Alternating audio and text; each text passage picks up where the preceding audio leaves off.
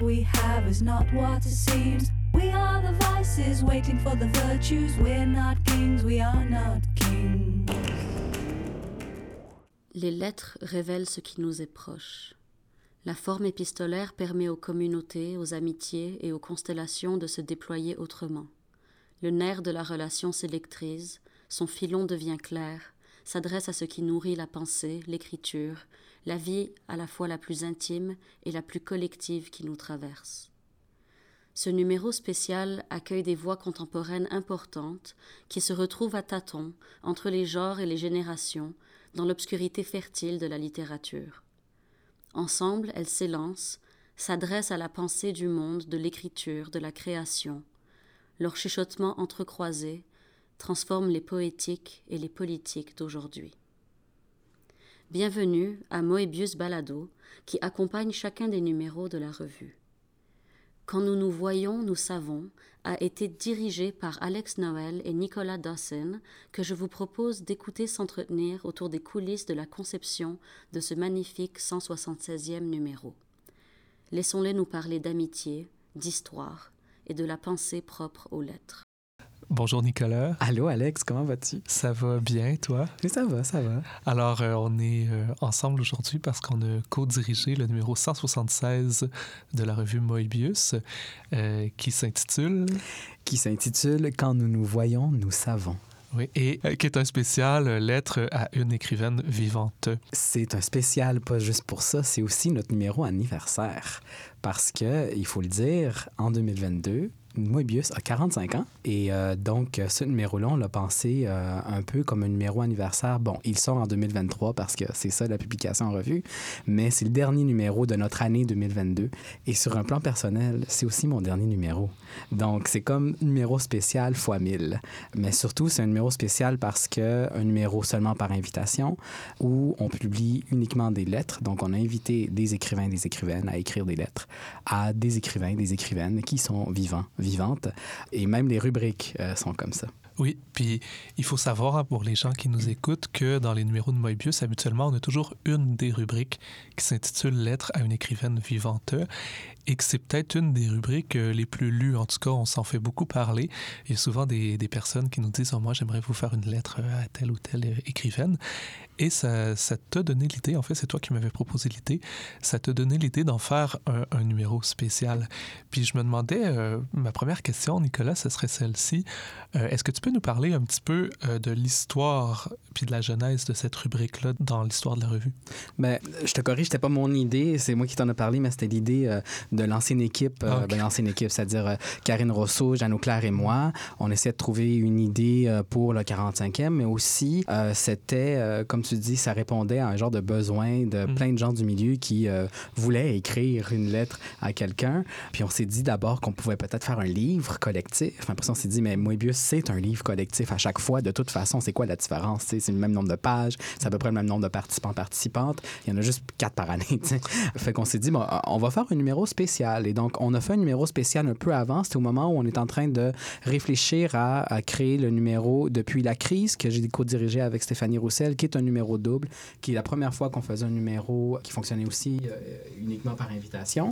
Euh, puis après avoir fait ça, ben, on a appris de certaines erreurs, on a revu la chose, puis on s'est dit, ben, on préfère vraiment les numéros euh, par, euh, qui, où on publie les textes, euh, on les lit à l'aveugle, mais comme un numéro spécial, ça demeure quand même une idée intéressante, et donc on s'est dit, on va le refaire pour ce numéro-là, pour le numéro consacré à des lettres. Il faut dire que cette rubrique-là, donc, Jeannot Claire en a parlé dans le balado du numéro 166. Il fait la petite histoire donc de cette rubrique. Et donc, rapidement, ben, la rubrique a été créée pour un numéro spécial aussi, le numéro du centième anniversaire, en fait, le, centième numéro euh, en 2004. Et donc, la première lettre qui a été publiée, euh, c'est écrit une lettre par euh, Ginette Chicoine. Elle écrivait une lettre inutile, s'appelle-t-elle, à euh, Christian Bobin. Chose à dire, ça fait 18 ans que cette rubrique existe. Donc, encore une autre spécialité, 45 anniversaire, mais aussi la rubrique est majeure maintenant. Elle a 18 ans.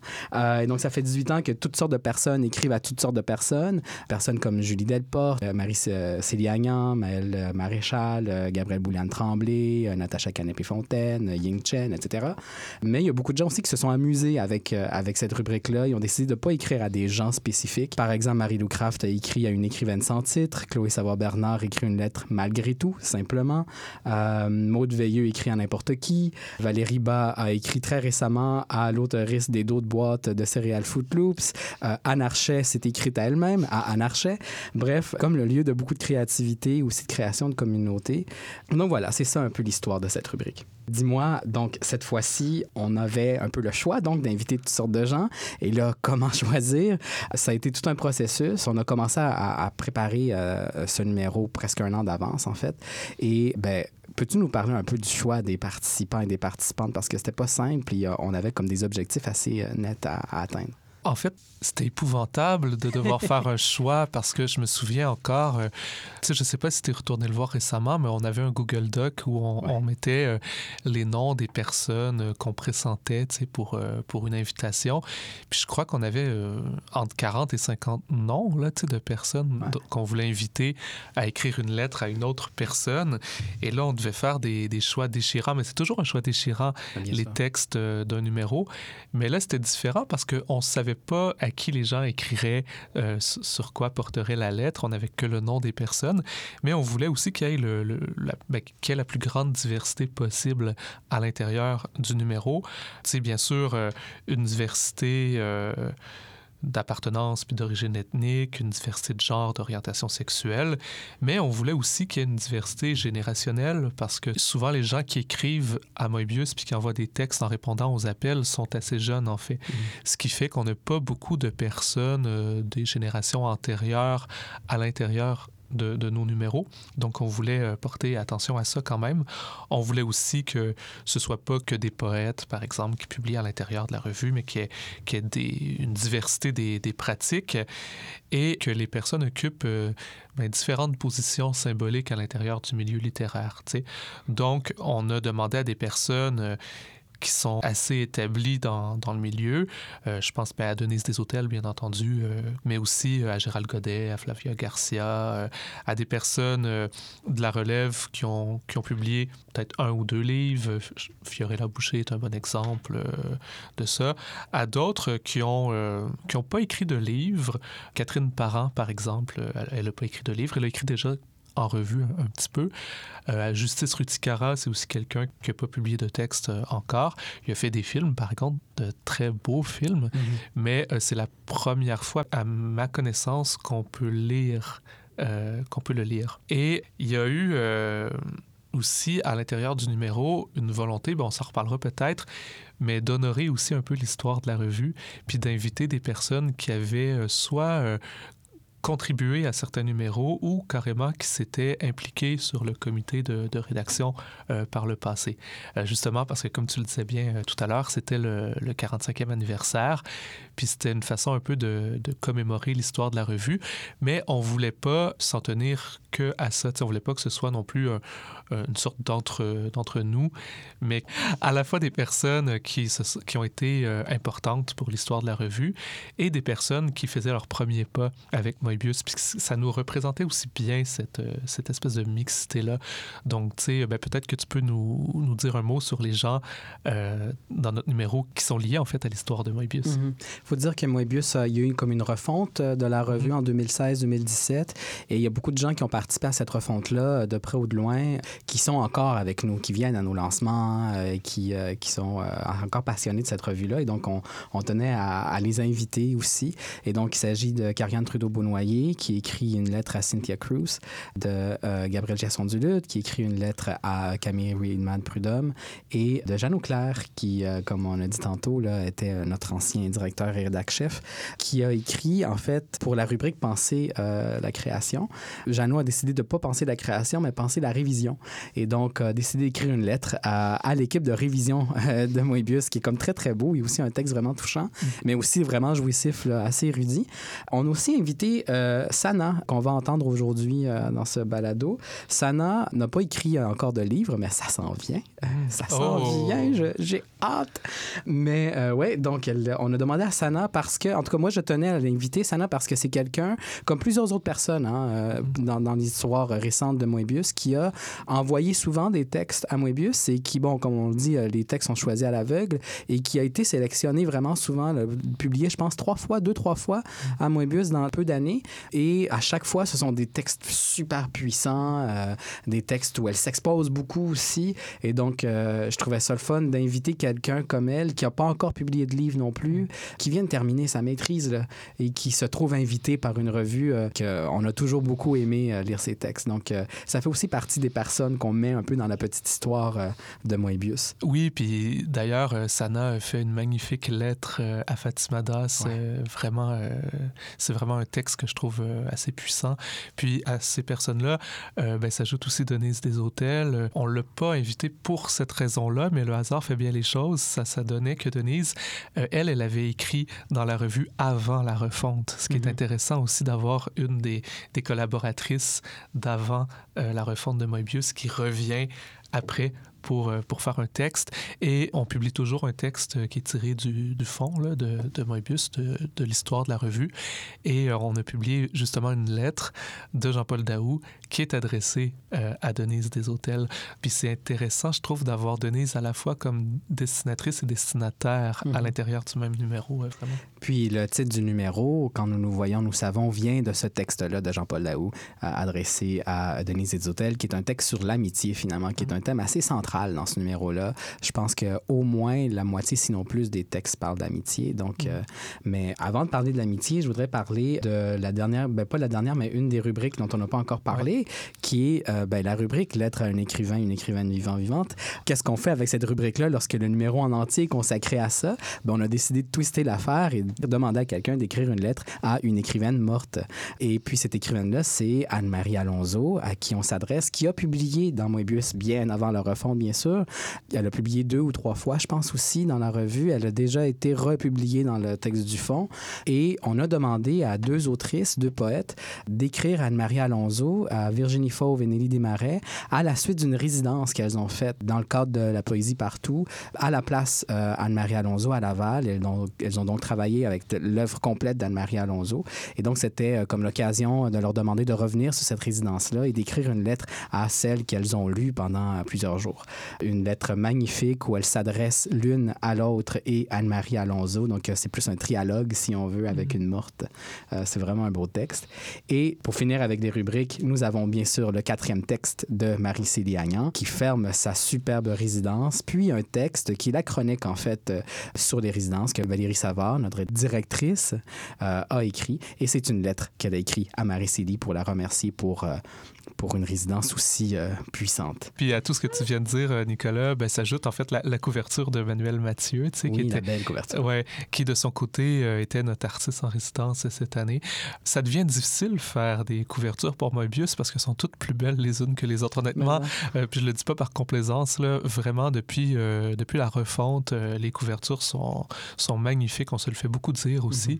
Puis après Awa Badmana, tu sais, je me disais, ouf, la barre est haute quand même parce que euh, les couvertures de, l'an dernier étaient, toutes euh, plus splendides les unes que les autres. Puis je trouve que Manuel Mathieu fait un excellent travail. Tu sais, il livre pour notre numéro la dernière de ces quatre euh, couvertures.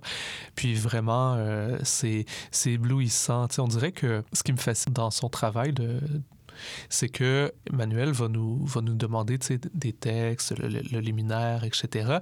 Puis c'est comme s'il les transposait un peu en couleur, tu sais, comme s'il saisissait euh, la couleur euh, du numéro, puis qu'elle paraissait dans la couverture. Moi, ça me fascine beaucoup parce que chacun des numéros qu'on a eu cette année, euh, je trouvais qu'après les avoir lus, que les couleurs résumaient l'espèce d'ambiance ou d'atmosphère qui se dégageait de, de l'ensemble. Mais moi, je dois dire, là, on parle dans la conversation, mais euh, Manuel Mathieu et tous les artistes qui font de l'art abstrait me fascinent Mm. par le regard qu'ils ont sur le monde. Ils sont capables de voir des choses que très personnellement, je ne vois pas. Et les quatre œuvres sont très, très, très différentes les unes des autres. Et je trouve qu'elles donnent à voir des choses, euh, c'est comme synesthésique, là, en tout cas invisibles dès le départ dans le numéro, mais qui font tout à fait le sens. Euh, je trouve ça génial. Et donc, c'est pas juste que c'est beau ou euh, c'est vivant et tout ça, ce l'est tout ça, là, mais c'est aussi tout à fait approprié à chacun des numéros et, et adapté à chacun des numéros. Je trouve ça génial. Oui, puis sans en être non plus la transposition exacte. Exact. Puis ça, j'aime ça. Ouais. J'aime ça qu'il y ait une sorte de flou, de flottement entre Ouais. l'image. Je sais pas si, si notre numéro portait euh, ben, sur, sur les lettres, puis que c'était une photo d'une lettre sur le dessus, j'aimerais pas ça. C'est ça, c'est ça, Ce ça. que j'aime, c'est que c'est à la fois le numéro et pas le numéro. Ouais, Ouais. absolument. Mm. Alors, euh, Nicolas, quand on a lancé cette invitation-là à, à nos invités, on leur a pas imposé de destinataire. Non, bien sûr que Les gens ont choisi par eux-mêmes à qui ils voulaient écrire. Ça nous a occasionné euh, des belles surprises hein, parfois. Puis, on n'avait donc aucune idée du contenu des lettres qu'on allait recevoir. Et, et je me demandais, en, vo- en les recevant justement, ces lettres-là, puis en les voyant, est-ce qu'il y a quelque chose euh, qui t'a surpris ou qui t'a marqué à l'intérieur d'elles?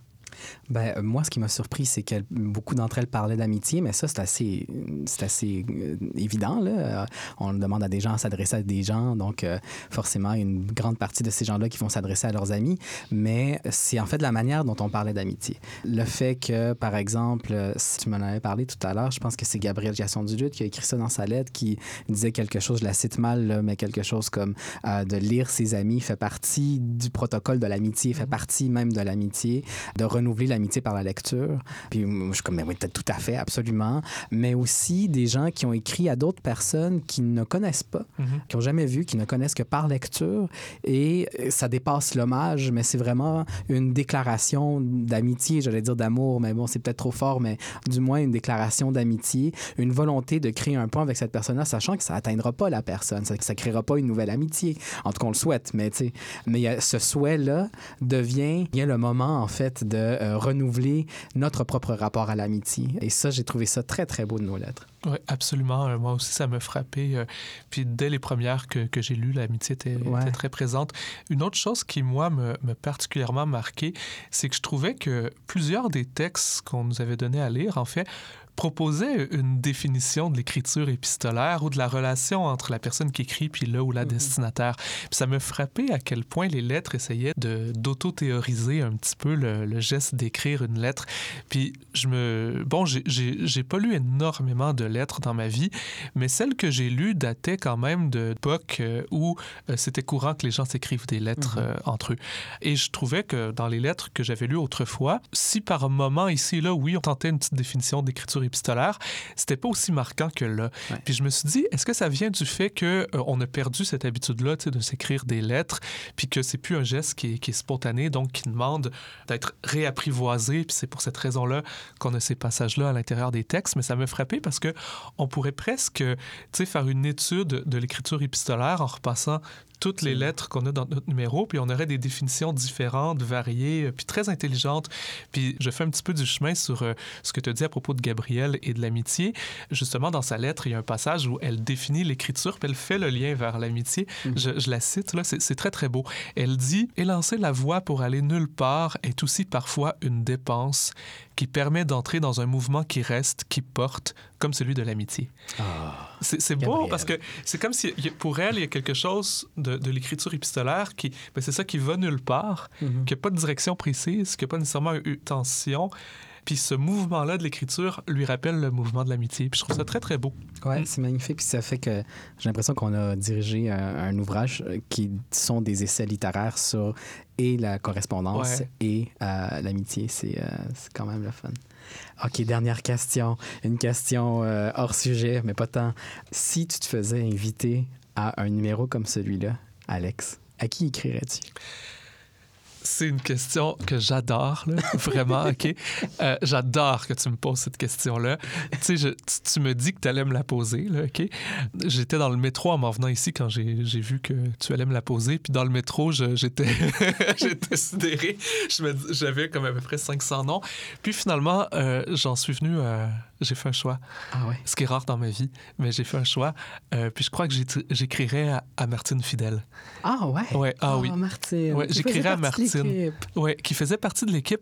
Mais pourquoi j'écrirais à Martine? Parce que, ben, d'abord, ben, je, je l'adore, Martine. J'aime beaucoup ce qu'elle écrit. Mais on s'est rencontrés grâce à la revue, Mhm. Martine et moi. On se connaissait pas avant d'être sur le comité de, de rédaction. Puis on a eu une espèce de, de coup de foudre, je pense, réciproque un pour l'autre, puis tout. Puis on dirait que je pense souvent à Martine, tu sais.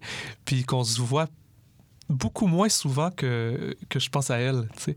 Puis j'aurais envie de, de lui écrire. Ouais. Ah, c'est une belle réponse. Et toi, Nicolas, parce que je te retourne, euh, je te retourne ta question. Hein? Ouais. Ben, moi, quand j'ai écrit la question, je me suis dit, il va falloir que je réponde aussi. J'avais juste des idées de personnes mortes. Fait que ça, ça, ça, ça déjoue la question. Mais euh, tantôt, en, en marchant vers le studio, je me suis dit, je pense a dans cette question-là, il y a peut-être, en tout cas, moi, je le vois un peu de même, envers qui tu as une dette, disons, ou envers qui, euh, à, à qui tu as quelque chose de précis à dire. Un merci, ou euh, j'ai besoin de toi, ou, euh, ou je t'aime. Puis, très rapidement, parce qu'on parle de littérature, du milieu littéraire et tout ça, euh, j'ai pensé à Pierre-Luc Landry, Mm. qui est mon ami très, très cher, euh, qui vit euh, loin, qui vit en Colombie-Britannique. J'ai pas une dette envers Pierre-Luc, bien sûr, mais il m'a ouvert énormément de portes dans le milieu littéraire. Ça a été un, un partner, et l'est encore un partner dans, dans le milieu. Pas grand monde qui comprend mon écriture comme lui la comprend. Et euh, c'est la vraie euh, entraide et queer kinship, puis tout ça ensemble. C'est, euh, euh, fait que ce serait à lui que j'écrirais, je pense. Euh, Ah. Puis aussi parce qu'on on n'a jamais vécu dans la même ville. Fait qu'il y a aussi Ouais. cette idée de si je lui écris, si je lui écris, ça va être une lettre envoyée par la poste. Là. Ce sera pas un courriel, tu sais. Donc, Ah, c'est une bonne raison. Puis moi, pour, pour expliquer peut-être un peu plus pourquoi j'écrirais à Martine, ben, il y a plusieurs raisons. Puis j'arrive mal à aussi à les expliquer. C'est comme un sentiment, c'est comme une mais volonté. ouais. Mais il y a le fait que moi puis Martine, quand on s'est connus, on habitait à, à 350 km de distance. Mm. Puis on se parlait de temps à autre au téléphone. Puis cet été, j'ai déménagé à Montréal, puis on habite à trois coins de rue, puis on, on se voit moins, comme si on se sait, tu sais, pour, pour surfer un peu sur le titre de notre numéro, comme si on se sait là. Ouais. Et, et, euh, et en même temps, moi, je trouve ça très beau, ce, ça, tu sais. Mais aussi, Martine, c'est une des rares personnes, quand je la vois, qui me parle de littérature. Tu sais, c'est- c'est drôle à dire parce qu'on dirait que il n'y a plus personne qui me parle de littérature. Tu sais, les gens me parlent jamais de livres, me parlent jamais de lecture, me parlent jamais de littérature. Ils me parlent de tout ce qu'il y a autour tu sais, du milieu littéraire, milieu, ouais. beaucoup, mais jamais de littérature. Puis Martine, c'est ce que j'aime d'elle, c'est que chaque fois que je la vois, j'ai l'impression que c'est une des rares personnes qui me reconnecte au texte puis qui me reconnecte à la littérature. Puis je ressors toujours de nos rencontres comme je ressortais un peu de mes premiers cours de littérature euh, Mhm. au cégep, tu sais, quand j'avais 17-18 ans, puis que je, je découvrais une passion, tu sais. Ah, Elle, elle a ce talent-là de ramener l'écriture au centre de nos vies, puis j'aurais envie de lui écrire pour cette raison-là. Bon, on leur dédie ce numéro. Merci, Alex. Merci.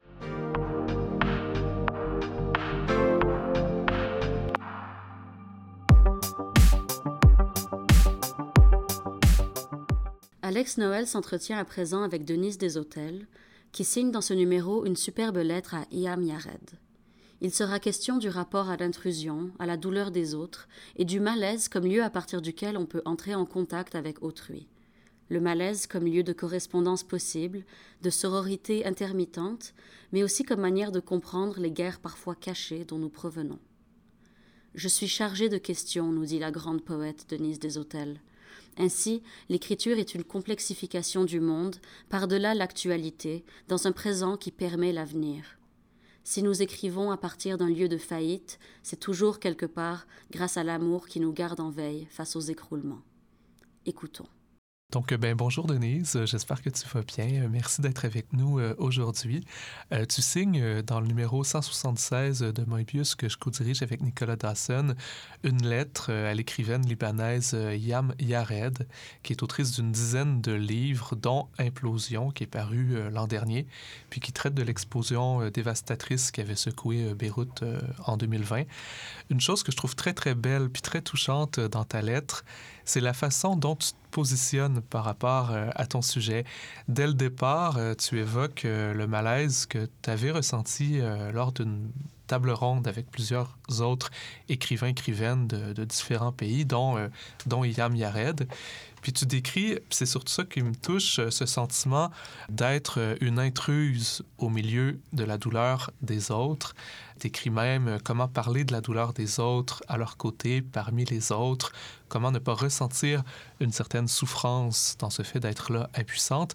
Puis j'aurais envie de t'entendre un peu plus sur ce sentiment-là d'intrusion que je trouve vraiment euh, ben, très, très intéressant. Bon, il faut que je, que je retourne en arrière puisque tout ça se passe euh, en 2010. Donc déjà, moi-même, j'ai fait du chemin avec ma douleur et celle des autres euh, depuis 12 ans.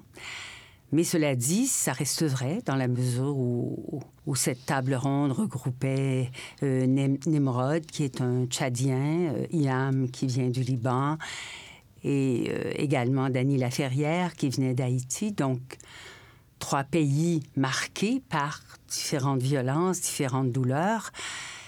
Et je sentais que venais d'un lieu où, peut-être par inconscience, mais où c'était moins visible, où, enfin, on se promenait pas armé dans les rues, sauf exception, ou euh, même géographiquement parlant, on a été beaucoup moins beaucoup moins, comment dire, touché qu'Haïti, par exemple. Et tout récemment, bon, là, c'est peut-être pas le climat, mais l'explosion de Beyrouth est, quand même euh, bouleversante, disons. Alors c'est ça. Donc j'étais là et on me donne la parole, la première à cette table ronde. Alors il y a, quelque chose sur... Euh, on devait parler de langue, mais très très vite, j'ai senti que la première question qui m'était adressée était une question qui était d'un autre ordre, qui était de l'ordre de la douleur ou des douleurs. Et là, ça m'a, euh, comment dire, euh, choquée, euh, vraiment dans le premier sens du terme. J'ai été étonnée et puis, en fait, j'en ai bégayé au début. J'ai eu l'impression qu'on s'adressait à moi, comment dire, presque pour me remettre à ma place. Presque en me demandant, je lisais un sous-texte, mais à quel titre êtes-vous ici? Alors, voilà, ça a été, ça a été le départ et de là, cette impression très profonde de ne pas être à ma place. Pourtant, je, pense que je, suis une femme qui a connu ce que ça voulait dire, la douleur. J'ai vécu dans une famille où tout le monde mourait autour de moi, comme je l'ai déjà écrit. J'ai perdu une dizaine d'êtres chers entre l'âge de 5 ans et l'âge de 15 ans. Donc, euh, c'était, la formulation que j'avais aussi utilisée. J'ai eu l'impression de vivre euh, sans guerre dans un champ de bataille. Alors, euh, mais ça ne, faisait plus le poids à cette table ronde, ces douleurs-là, puisque ça restait petit, ça restait familial, j'allais dire. Et voilà, c'est ce malaise-là qui, peut-être, au, bout du compte, m'a, nous a rapprochés, Yam et moi. Mmh.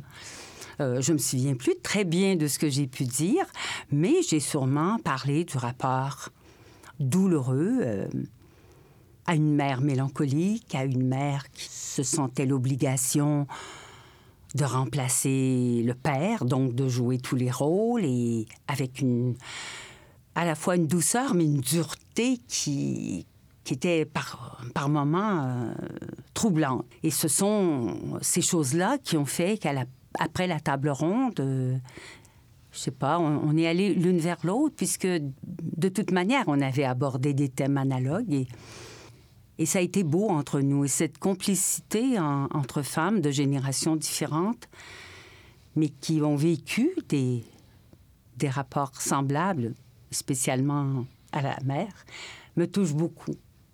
Et ça a été le le point de départ d'un lien qui aurait pu être beaucoup plus serré dans le grand temps. Mais chaque fois qu'on a eu la chance de se rencontrer, ça a chaque fois été euh, un moment important. Je ne sais pas si ça répond à la question. Oui, tout à fait. Je te remercie. Par rapport à, l'histoire des autres, tu dis justement de te sentir euh, toute petite face à cette douleur-là de la guerre, euh, puis tout. Puis dans, dans, une autre lettre qui est aussi parue dans Moebius, mais en 2005, qui est adressée à Rosetta Loy, tu disais être installée, et je cite, dans un pays douillet, euh, loin des grandes douleurs. Puis dans ta lettre du présent numéro, tu cites cet ancien texte-là, tu cites ce passage-là en particulier, mais pourtant distancié. Puis je me demandais, qu'est-ce qui a changé dans ta façon de, voir les choses depuis? Ben, C'est-à-dire que j'ai pris conscience, comme beaucoup de gens au Québec, que ben, j'avais réduit le Québec à, une chose toute simple et que le Québec n'est pas simple et que le Québec a, a laissé de côté, euh, comment dire, beaucoup de drames, beaucoup d'horreurs. J'ai pris conscience que j'avais participé à cette inconscience-là, à cette amnésie. Et ce qui est bien, c'est que c'est peut-être la première fois que je pouvais le dire de façon aussi directe. J'ai pu le dire entre amis, j'ai pu glisser ça peut-être dans un livre, mais jamais avec autant d'intensité. C'est quand j'ai relu ma lettre à Rosetta, que j'étais en train d'écrire celle-ci, que j'ai vu que depuis 12-13 ans, j'avais fait du chemin. Et j'étais heureuse de constater ce chemin. J'aurais aimé le faire avant, bien avant, mais je me dis, bon, que je vais mourir plus sereine et plus engagée, plus consciente euh, du lieu où je suis, de ce que ça implique vivre dans ce pays maintenant, avec cette beaucoup plus grande ouverture, cet accueil, cette...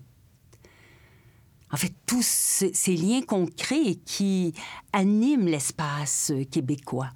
Euh, dans tous les sens du terme. Je dirais que c'est plus lumineux, c'est plus coloré, c'est plus odorant, comme je l'ai déjà dit en parlant de mon parc La Fontaine. J'ai l'impression qu'il est beaucoup plus beau d'une certaine manière que quand j'étais petite fille, que le monde s'y retrouve, alors que quand j'étais enfant et que j'allais au parc La Fontaine, ben c'était un parc de j'allais dire de quartier et voilà, ça, ça c'était le Québec. Et puis, il y avait la montagne pour les Anglais, l'autre côté.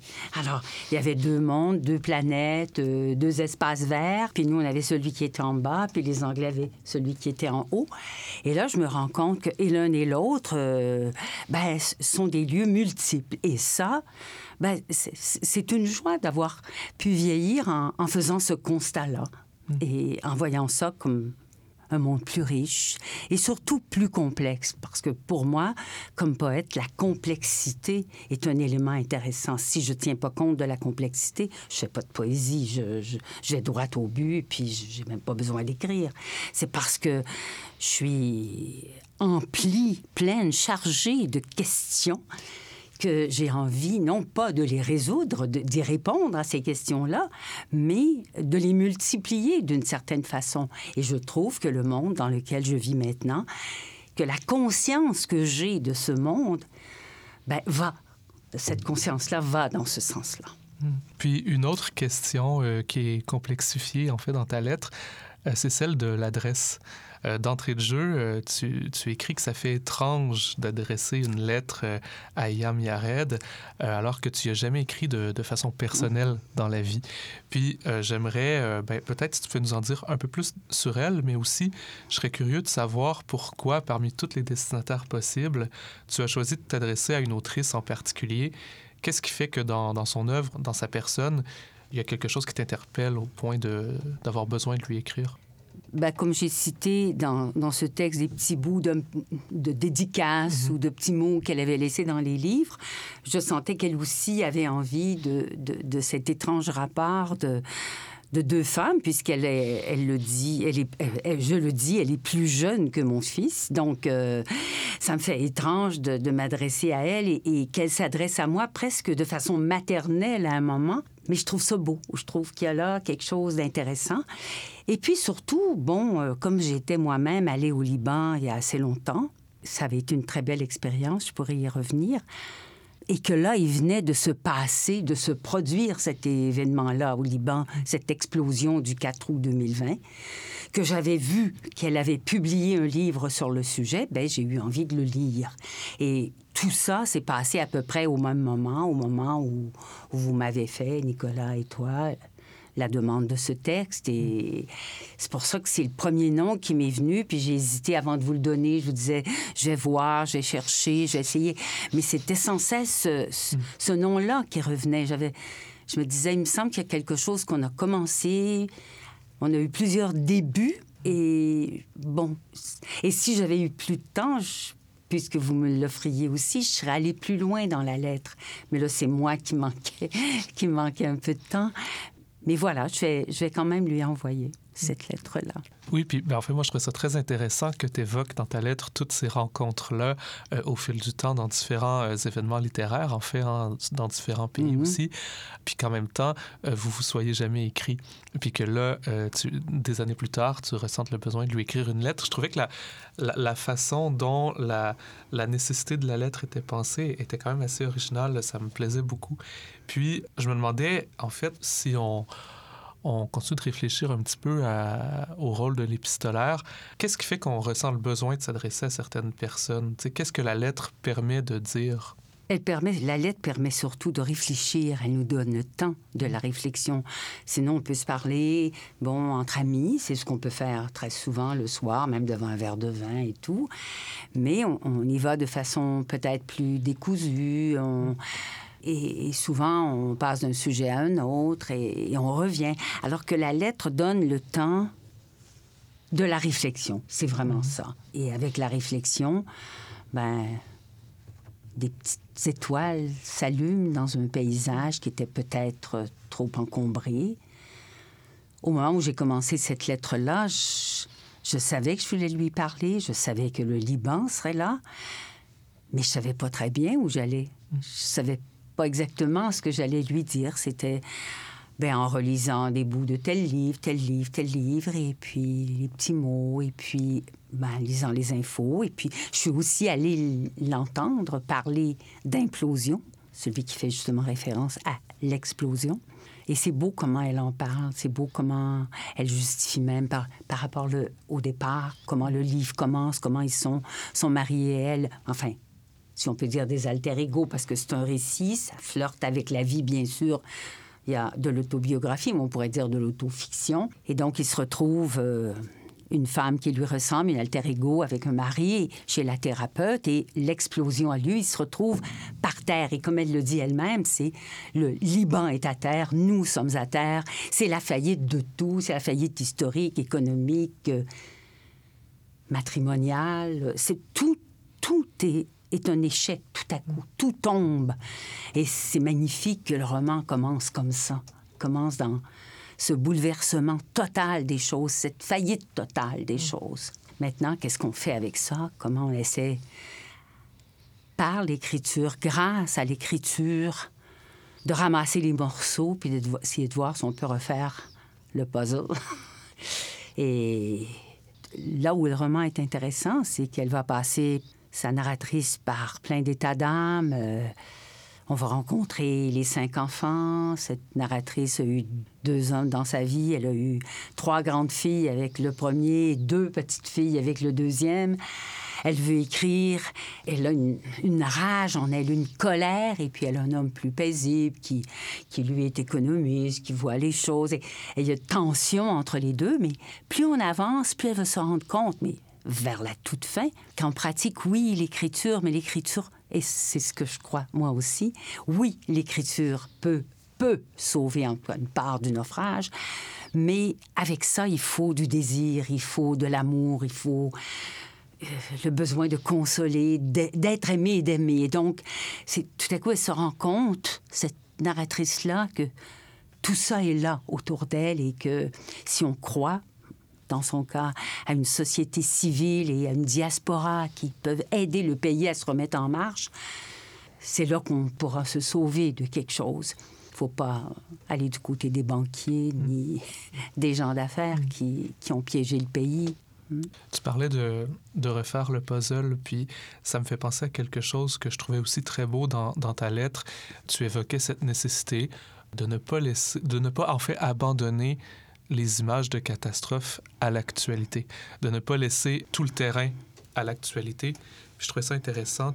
Tu évoquais en parlant de ces images-là de, de douleur, finalement, mm -hmm. que après l'actualité les abandonne, je te cite, là, après l'actualité les abandonne, laisse la souffrance s'incruster douloureusement dans les êtres, de là la nécessité de les prendre dans le filet de l'écriture. Puis j'aurais voulu t'entendre un peu plus là-dessus, sur cette espèce de, de relation entre écriture puis actualité chez toi? Ben, Je vis euh, dans un, un appartement avec quelqu'un, mon homme, et puis euh, tous les deux, on est très amateurs d'infos. On lit les journaux, on reçoit le devoir papier. C'est important pour nous d'avoir quelque chose de très concret. Et puis, bon, on écoute les infos. On... Et chaque jour, c'est la douleur. Chaque jour, c'est la catastrophe. Et, et puis c'est un drame, et puis ensuite un autre, puis un autre. Puis on se rend compte que même à la télé, par exemple, des émissions comme celle d'Anne-Marie Dussault, par exemple, on parle de l'événement au moment où il se passe. Tant qu'il y a quelques petites nouvelles étincelles, et puis après, ça en produit un autre. Et puis là, ben, ce, ce drame-là, on le laisse tomber. Il n'existe plus. Qu'est-ce qui se passe euh, dans la bande de Gaza pendant qu'il y a l'Ukraine? Qu'est-ce qui se passe euh, en Haïti quand il y a ceci? Et, et je comprends qu'il y en a trop, mais il faudrait qu'on soit alerté sur tout ça, toujours. Et qu- qu'on continue de voir, de, à veiller, être en état d'éveil. C'est ça qu'il faudrait. Et, et je sens que c'est absolument nécessaire et que c'est dans les textes qui restent dans, l'écriture, c'est là qu'on peut faire quelque chose avec ça. Sinon, c'est volatile. C'est oui, ça a été douloureux, puis bon, c'est parti, il n'y en a plus. Et c'est inquiétant parce que je comprends qu'ils vont pas être continuellement tournés vers le passé. Mais il faut au moins habiter le présent si on veut faire un futur où il y a un peu de lumière. Et c'est ce présent-là qui nous occupe. Mais il faut pas que ce soit un présent volatile. Il faut l'incruster pour pouvoir l'examiner, se poser des questions individuellement, collectivement et savoir ce qu'on ce qu'on veut comme monde. Euh, on va pas parler du climat uniquement quand euh, il y a une réunion au sujet du climat. Il faut, il faut cette conscience-là au quotidien. La même chose pour les guerres, pour, pour tous nos rapports les uns avec les autres. Alors, c'est là que je crois, moi aussi, au pouvoir de l'écriture, pour laisser, pour permettre, en fait, aux événements importants, graves, même bons parfois, de laisser une empreinte à laquelle on pourra se référer et dire voilà, cela a eu lieu, cela a lieu, cela se développe de telle manière. Qu'est-ce qu'on peut y faire? Comment on réagit? Comment on lutte? Hmm. Ben, c'est très beau. Je pense que ça ferait une belle conclusion euh, pour notre entrevue, euh, Denise. J'ai envie qu'on se laisse sur cette euh, note finale que je trouve très porteuse. Je te remercie vraiment autant pour ta lettre que pour ta présence ici aujourd'hui avec nous. Ben, euh, merci à vous deux de m'avoir invité. Je me sens très choyée. J'ai hâte de lire ce numéro. Denise Deshôtels est née à Montréal en 1945. Mémoire, douleur et deuil, intime et universel, sont au cœur de son écriture, celle d'une écrivaine dont les livres sont marqués par sa conscience d'être une femme qui écrit et par sa passion pour les autres arts. Elle a publié plus de 40 recueils de poèmes, récits et livres d'artistes qui lui ont valu de nombreuses distinctions, parmi lesquelles le prix de poésie du gouverneur général du Canada et, pour l'ensemble de son travail, le prix Athanas David et le prix Jean Harpe de littérature francophone. Son ouvrage Disparaître, écrit à partir de onze œuvres de Sylvie Coton, est paru en 2021 à L'Herbe qui tremble en France et au Norrois. Et elle est devenue, en 2022, la deuxième poète québécoise après Gaston Miron à être publiée dans la collection Poésie Gallimard. Elle est membre de l'Académie des lettres du Québec et de l'Ordre du Canada. Elle est tout récemment devenue la première femme québécoise à remporter le prestigieux prix Apollinaire en France. Écoutons-la nous lire un extrait de sa lettre à Hiam Yared, intitulée À propos de nous. À propos de nous, lettre à Iam Yared. Exergue. Extrait de Implosion d'Iam Yared. Mon téléphone vibre. Je regarde. Une fois de plus, c'est Soraya. Normalement, je ne réponds pas aux débordements intempestifs du quotidien une fois que je m'en extrais. Je décroche. Man, t'es où? Comment ça, je suis où? Au cœur d'un volcan? Où veux-tu que je sois? Cher Iam, étrange de t'écrire une lettre qui sera publiée dans une revue, alors que je ne t'ai jamais écrit de manière personnelle. Rappelle-toi notre première rencontre. Elle a eu lieu le samedi 8 mai 2010, aux onzième rencontre du livre et du vin de Balma. Balma, commune de la banlieue est de Toulouse, où se trouve le château de Tégra, que nous n'avons pas eu la chance de visiter. Tout s'est passé trop vite. C'est étrange, mais ce qui m'importe vraiment se passe toujours trop vite. Cependant, en quelques heures et en peu de mots, quelque chose cette première fois nous a rapprochés. La table ronde à laquelle nous avions été conviés, avec Dany Laferrière et Nimrod, était animée par Marie-Christine Navarro de la Société des gens de lettres. Son thème Territoire de la langue. Je ne m'en serais pas souvenu si je ne l'avais pas retrouvé bien inscrit, et à deux reprises, dans mon agenda de l'année 2010, car j'éprouve toujours un malaise à repenser à cette table ronde, où j'ai dû prendre la parole la première sur un sujet qui n'était plus tout à fait celui annoncé, et que, probablement à tort, j'ai envie de formuler aujourd'hui ainsi. Territoire de la douleur. Comment pouvais-je me sentir bien dans ma peau de québécoise, entourée d'un haïtien, d'une libanaise et d'un tchadien? En effet, comment? Je pourrais résumer mon propos en disant que j'ai pris la parole en m'excusant, entre chaque phrase ou presque, d'être là, en m'excusant de mettre en avant de bien petites douleurs intimes face à celles dont il serait question après moi et que je ne pouvais pas faire mienne à ce moment précis, malgré la conscience aiguë que j'en avais. Comment parler de la douleur des autres à leur côté, parmi les autres? Comment ne pas ressentir une certaine souffrance dans ce fait d'être là, impuissante? J'ai peur d'être en train de m'égarer, Yam, alors que je veux simplement me souvenir ici, car cela aura une importance sur la suite des choses, avoir éprouvé jusque dans mon corps même cette terrible sensation d'être une intruse.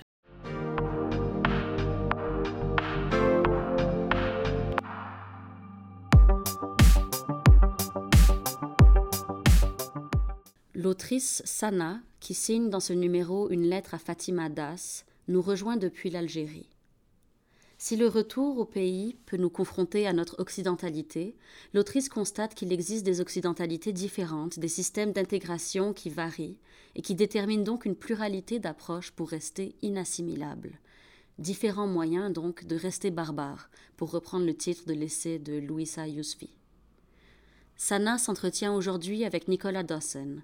Écoutons-les nous parler de TikTok, de catharsis, du fragment comme résistance, des intersections entre racialisation, religion et orientation sexuelle, et des stratégies nécessaires pour critiquer les cultures auxquelles on appartient, tout en évitant d'être récupéré par les institutions et les pouvoirs établis. Comment détourner les archétypes sans s'y cloîtrer, sans s'y réduire? Sana et Nicolas Dawson nous ouvrent quelques pistes de réflexion. Bonjour Sana, comment tu vas? Ça va bien, toi? Ça va très bien, merci. Alors, euh, tu publies dans notre numéro un magnifique texte que tu euh, adresses à Fatima Das, l'autrice de La Petite Dernière. Et c'est un texte quand même assez intense que tu nous as remis, un texte assez courageux. Et donc, autant dans le roman que dans ta lettre, tu mobilises une série de tensions, en fait, assez intéressantes et aussi euh, politiquement orienté. Une de ces tensions-là, c'est évidemment celle liée à l'appartenance, à ce que tu appelles une double vie que tu euh, ressens entre Montréal et l'Algérie.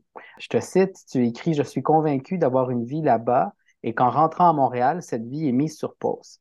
Puis après, tu cites Fatima Das, un petit peu plus tard, dans, euh, dont, euh, dont, la relation à l'Algérie semble pas mal ressembler à la tienne. C'est Fatima Das qui écrit J'ai l'impression de laisser une partie de moi en Algérie, mais je me dis à chaque fois que je n'y retournerai pas. Euh, dans ta lettre, tu écris que tu penses souvent la même chose, en fait, et que ta vie est comme ponctuée de plein de moments où euh, tu coupes les ponts avec toutes les cultures, et particulièrement avec ta culture familiale. Sauf que, tu sais, couper les ponts avec sa famille quand on est issu de migration, euh, tu le dis dans ta lettre, et je suis assez d'accord avec toi, c'est aussi risquer de couper les ponts avec la culture d'origine. Donc, euh, pour pas la perdre totalement, il faut toujours comme revenir sur les ruptures, retourner en arrière et sur toute la douleur des ruptures.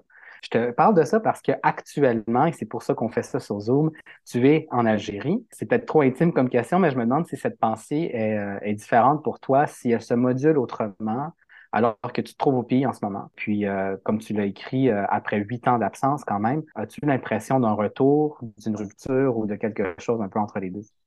C'est une très bonne question et un peu difficile à répondre parce que j'y suis encore, donc j'ai j'ai pas encore, je pense, assez de retour. Ben, j'ai pas pris un, un re- un- un recul en fait pour euh, répondre à, à cette question totalement, mais comme j'ai quelques pistes par rapport justement au fait que j'ai l'impression de mettre ma vie sur pause. En revenant après un huit ans d'absence, il y a quelque chose de cet ordre-là, mais pas tout à fait. Donc, quand tu dis entre deux, je trouve que ça fonctionne bien là-dessus parce que j'ai l'impression que la société, elle a changé par rapport au moment où je suis revenue, mais que d'un autre côté, c'est resté assez similaire et les liens sociaux, les liens avec ma famille, le lien que j'entretiens avec mon pays d'origine, ça, ça, ça bouge pas. Puis, mais en même temps, il y a quelque chose quand même qui a évolué. C'est-à-dire, par exemple, la, je suis, la dernière fois que je suis venue, c'était il y a huit ans et il n'y avait pas TikTok. Ça peut paraître anodin, mais les, les médias sociaux ont eu un impact euh, foudroyant euh, en Algérie, notamment TikTok, plus que les autres, où c'est c'est assez cathartique ce qui se passe hein. sur TikTok en Algérie. Je regarde ça, puis je suis comme, OK, il y a tout un monde qui se retrouve là. Et je trouve que ça apparaît, ça apparaît dans les vêtements, ça apparaît dans l'attitude, dans la jeunesse, dans euh, les aspirations aussi. Les aspirations sont, sont très différentes de ce qu'il y aurait pu avoir il y a huit ans. Donc, j'ai j'ai l'impression qu'il y a tout, tout un pan qui a évolué, mais d'un côté, tout est resté en même temps assez stagnant. Et euh, quand j'y reviens, ben, je retrouve cette, cette idée de j'ai mis quelque chose sur pause et j'y retourne, mais en même temps, euh, je peux pas dire que c'est tout à fait pareil. Puis aussi, je, je réalise en fait en revenant que ben, je suis occidentale, beaucoup plus que je le pensais. Et je dis ça euh, quand même avec des pincettes, mais mon rapport au temps me le fait comprendre. C'est-à-dire que j'ai un rapport au temps où je veux faire plein de choses, je veux visiter, regarder, voir tout le monde. Et là-bas, c'est, OK, mais on y va tout doucement. Faut prendre son temps. Donc, je réalise à cause de ça que je suis comme, ah, OK, je suis pas aussi algérienne que j'aimerais l'être. Euh, et que ce, ce rapport à l'identité est compliqué entre ce qu'on veut être et ce qu'on veut représenter et qui on est réellement. Donc, mon rapport au fait que je veux faire des programmes, que je veux organiser, tout ça, ça, ça dépasse toutes les personnes dans ma famille. Ça les dépasse totalement. Donc, je réalise que ben, finalement, j'ai, il y a quelque chose qui s'est un peu perdu par rapport à quand j'étais plus jeune, où j'arrive encore mieux à m'adapter à, à cette temporalité qui est différente de l'Occident. Mais je pense quand même, pour revenir au texte de Fatima Das, que ma rupture, en fait, euh, et mes points de rupture sont quand même différents par rapport au type d'occidental qu'on peut être. C'est-à-dire que j'ai une perspective en tant que femme canadienne et elle en, en tant que femme française. Et c'est des systèmes d'intégration différents. C'est-à-dire qu'en France, ça va plus être un système de l'assimilation. Mhm. Donc, forcément, la perte de la culture, elle se fait plus rapidement, la déconnexion se fait plus rapidement. Et quand elle décrit ce qu'elle ressent quand elle revient au pays, c'est-à-dire qu'elle n'arrive pas à communiquer, à comprendre, se faire comprendre, c'est pas forcément quelque chose que j'ai parce que j'ai justement, dans mon parcours et du fait que je pense que j'ai évolué au Canada plutôt qu'en France, ça m'a permis de garder, de préserver un peu mon rapport à ma culture d'origine. Mhm. Euh, je saute tout de suite euh, à l'étude de ton texte, si on veut, par rapport à ta, à ta réponse, parce que euh, tu parles un peu de cette tension entre euh, la culture à laquelle tu appartiens, la culture que tu choisis, et comment, en fait, l'une et l'autre peuvent s'auto-déjouer, si on veut. Dans ton texte, tu t'appuies sur l'essai euh, Rester barbare aussi, au courant de ton texte de Louisa Yousfi, texte dans lequel elle suggère de se réapproprier l'insulte euh, de la barbarie euh, utilisée pour désigner en France, particulièrement, là, des personnes arabes, des personnes musulmanes, des personnes noires et aussi la culture du hip-hop des banlieues parisiennes. Yousfi écrit, et c'est toi qui la cites, euh, c'est une stratégie vieille comme l'oppression, le retournement du stigmate. On attrape l'insulte, on la retourne, mais on lui fait dire le contraire. C'est quelque chose que les euh, personnes queer connaissent très bien d'ailleurs. Mais toi, tu reproches, et Yousfi le, dit elle-même, qu'elle exclut les femmes de ces représentations barbares. L'autrice dit que les femmes sont dans cette dynamique trop... euh, elle dit qu'elles sont trop récupérables, que les femmes racisées sont, euh, dans ce monde sexiste et, et raciste, euh, intégrables, dévoilables, bonnes élèves, et qu'elles sont alors comme immédiatement prises comme des représentantes de leur communauté. Bref, c'est comme si on enlevait aux femmes de facto toute agentivité de leur côté euh, individuelle, disons. Puis c'est le piège dans lequel tu dis toi-même être tombé, c'est le titre de ta lettre, je suis moi-même tombé dans le piège. Au début de ta lettre, tu écris, je te cite, je m'attendais à ce que tu portes ma voix pour ne plus avoir besoin d'écrire à mon tour. Donc, Fatima Das, dans son livre, fait le récit d'elle-même, pour les gens qui l'ont pas lu, euh, le récit d'elle-même en tant que femme lesbienne et musulmane. Et donc, toi, dans ton texte, tu dis que tu aurais aimé être représentée, pas juste sur le plan identitaire, mais aussi euh, sur le plan textuel, sur le plan euh, de l'écriture. Tu cherchais des revendications, tu cherchais une expression de la colère, ce que tu appelles une, une, rage vindicative. Mais bon, très vite, tu t'excuses dans ton texte de cette déception que tu as ressentie parce que c'était comme si, effectivement, tu reproduisais le fardeau qu'on a tendance à faire porter aux personnes minorisées qui écrivent. Tu appelles ça un rôle ingrat de porte-parole. Donc, une fois que tu sors de ce piège-là dans lequel tu es tombé au début de ton texte, penses-tu que Fatima Das pourrait être la barbare que Yousfi n'arrive pas à identifier? Penses-tu que Fatima Das arrive avec son roman à déjouer euh, un peu cette injonction qu'on fait particulièrement aux femmes? Et, et j'ose te poser la question à toi, surtout à la lumière de ta première réponse. Est-ce que tu es ou aimerais-tu être cette barbare, toi en tant qu'individu, en tant qu'écrivaine aussi, et dans, cette, euh, dans ce conflit euh, dont tu parles entre la culture algérienne et culture occidentale? Pour ce qui est de Fatima, je vais commencer par Fatima Das. Donc, pour ce qui est de Fatima Das, je pense qu'elle a dans son écriture quelque chose de barbare. Donc, on peut retrouver une, ce que Yousfi décrit dans la barbarie et quand elle se base sur les rappeurs français, on peut retrouver ça dans le texte de Fatima Das et aussi dans sa posture, c'est-à-dire que sa posture, elle va, elle va pas chercher à se justifier, elle va vraiment mm-hmm. être et puis tant pis si on l'accepte pas et on dirait que ça la dépasse. Donc, je pense que cette, euh, cette attitude un peu insolente, il y a quelque chose dans ça de la, de la barbarie. Après, la mise en garde de Yousfi, c'est-à-dire que pour elle, les femmes sont exclues d'office. Je suis pas tout à fait d'accord avec ça parce que justement, on peut montrer que Fatima Das peut être une figure de la barbare. On peut penser à d'autres mmh. personnes, par exemple la rappeuse Diams. On peut, on peut penser en fait à différentes figures qui peuvent plus ou moins représenter la, la barbare au féminin. Donc, je suis pas tout à fait d'accord avec ça, mais n'empêche qu'il faut faire attention. C'est-à-dire que le danger qu'elle met sur la récupération, je pense qu'il est réel quand même. Puis Fatima Das, c'est quand même une autrice qui a percé, qui a réussi, qui a son livre est un grand succès. Donc, il faut rester vigilant par rapport à ça, c'est-à-dire se poser les questions de pourquoi est-ce qu'elle a réussi, qu'est-ce qui fait que son texte a été bien reçu, comment ça se fait que son texte a eu autant de traductions, autant de prix.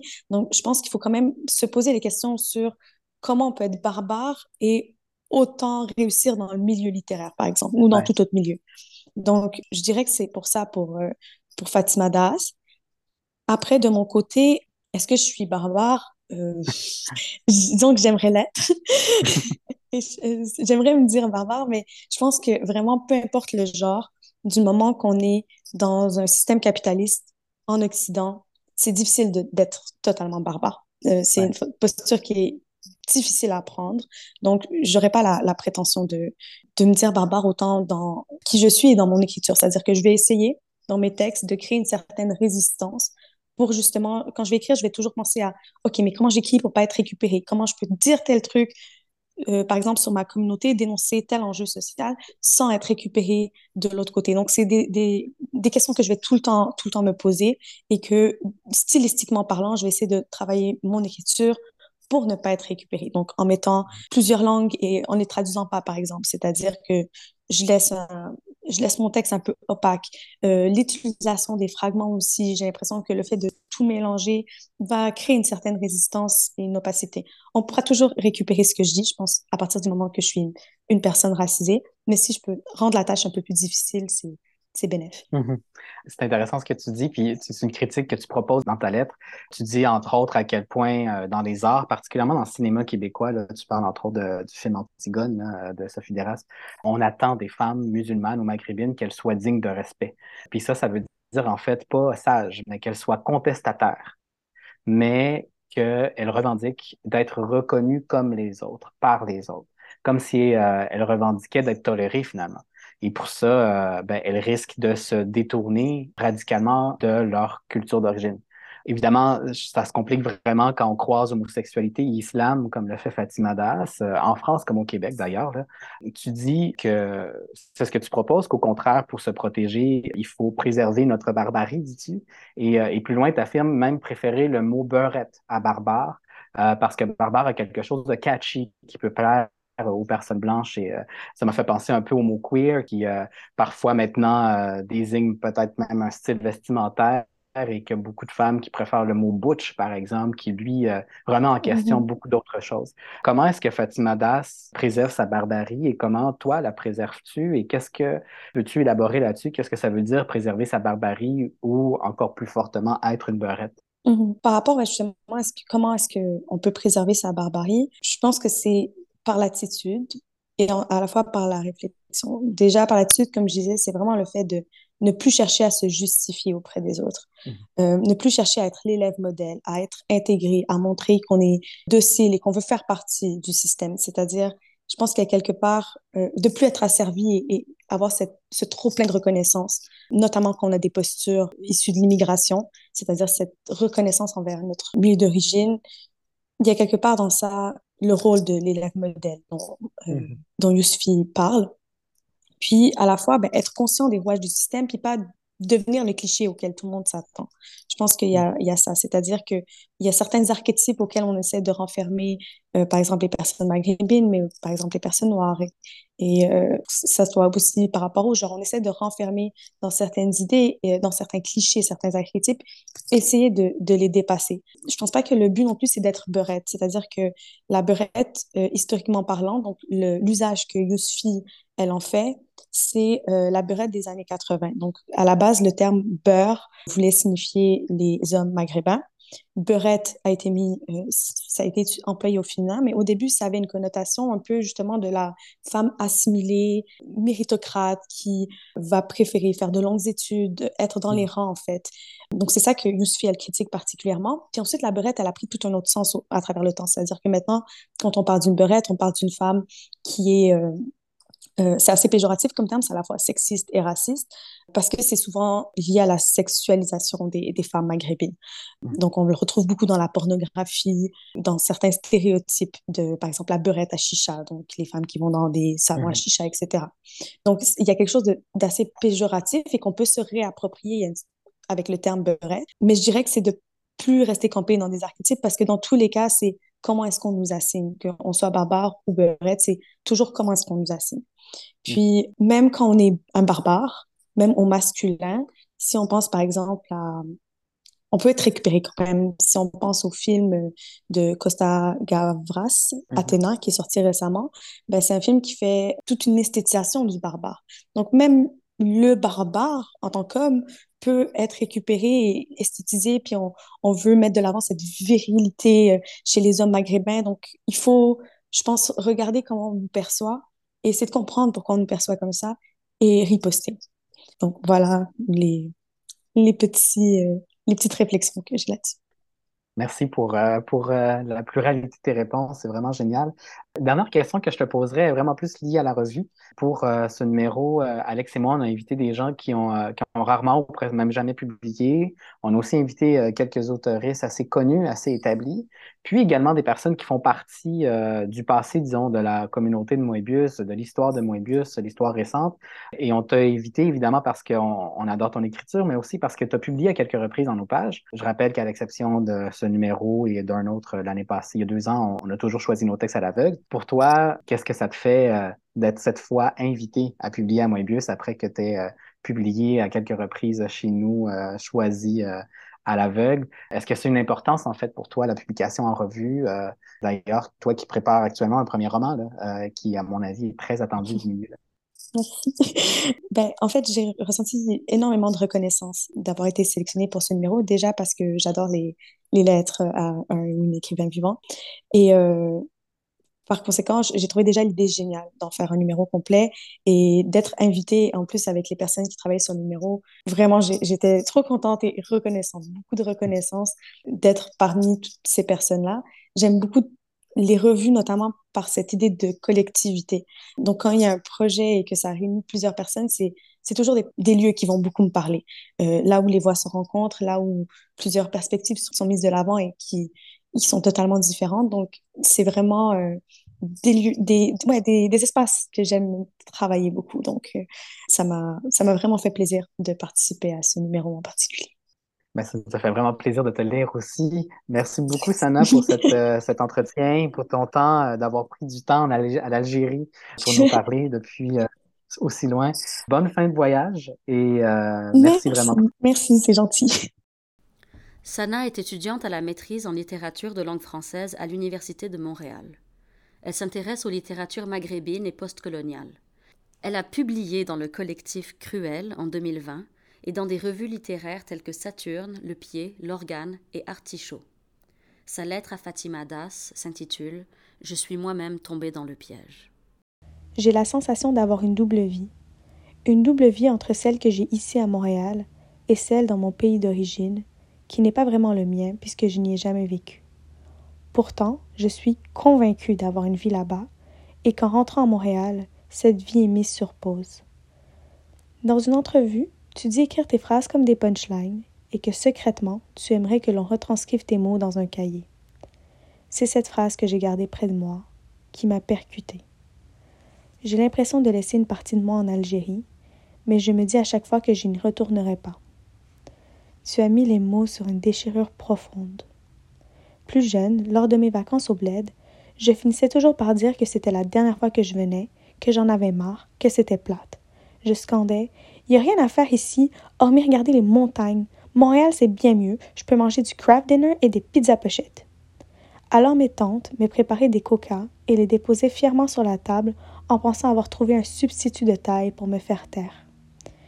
Mais moi, avec mes caprices de je pleurais en continu.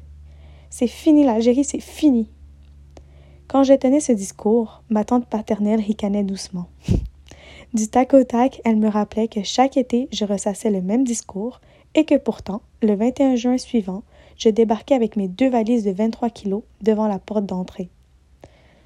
Il m'arrivait aussi de tenir des propos contraires. Je disais que tous mes étés, jusqu'au restant de ma vie, je les passerais en Algérie. Ma tante me caressait les cheveux et d'un ton las, elle me répondait hmm, Un jour tu trouveras quelqu'un là-bas et tu n'auras plus envie de nous voir. Tu auras tes amis, ta vie, ton travail. Il n'y aura plus de place pour nous. Aujourd'hui, j'ai honte de m'apercevoir qu'elle avait raison. Déjà huit ans que je ne suis pas allée. Un point de rupture entre elle et moi. Ma vie là-bas est sur pause depuis bien trop longtemps. Suis-je toujours algérienne? Merci d'avoir écouté cet épisode qui accompagne le 176e numéro de la revue Moebius.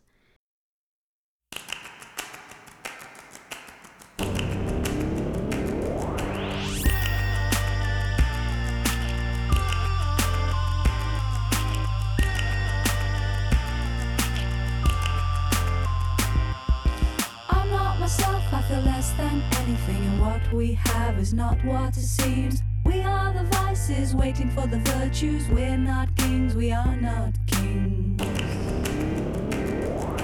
Gotta get out before my heart explodes. Gotta get out before my heart explodes. Gotta get out before my heart explodes. Gotta get out before my heart explodes. Gotta get out before my heart explodes. Gotta get out before my heart explodes. Gotta get out before my heart explodes.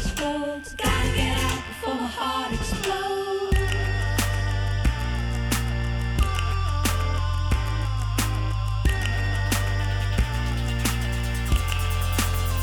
We, we are the lost, waiting for the song, the beautiful things that we have done. I can feel the rough edge of your tongue. I'm on my knees, I'm on my. Ça a-tu de l'allure, Nico? C'est super. Merci. On va y entendre sur le domaine. Ok.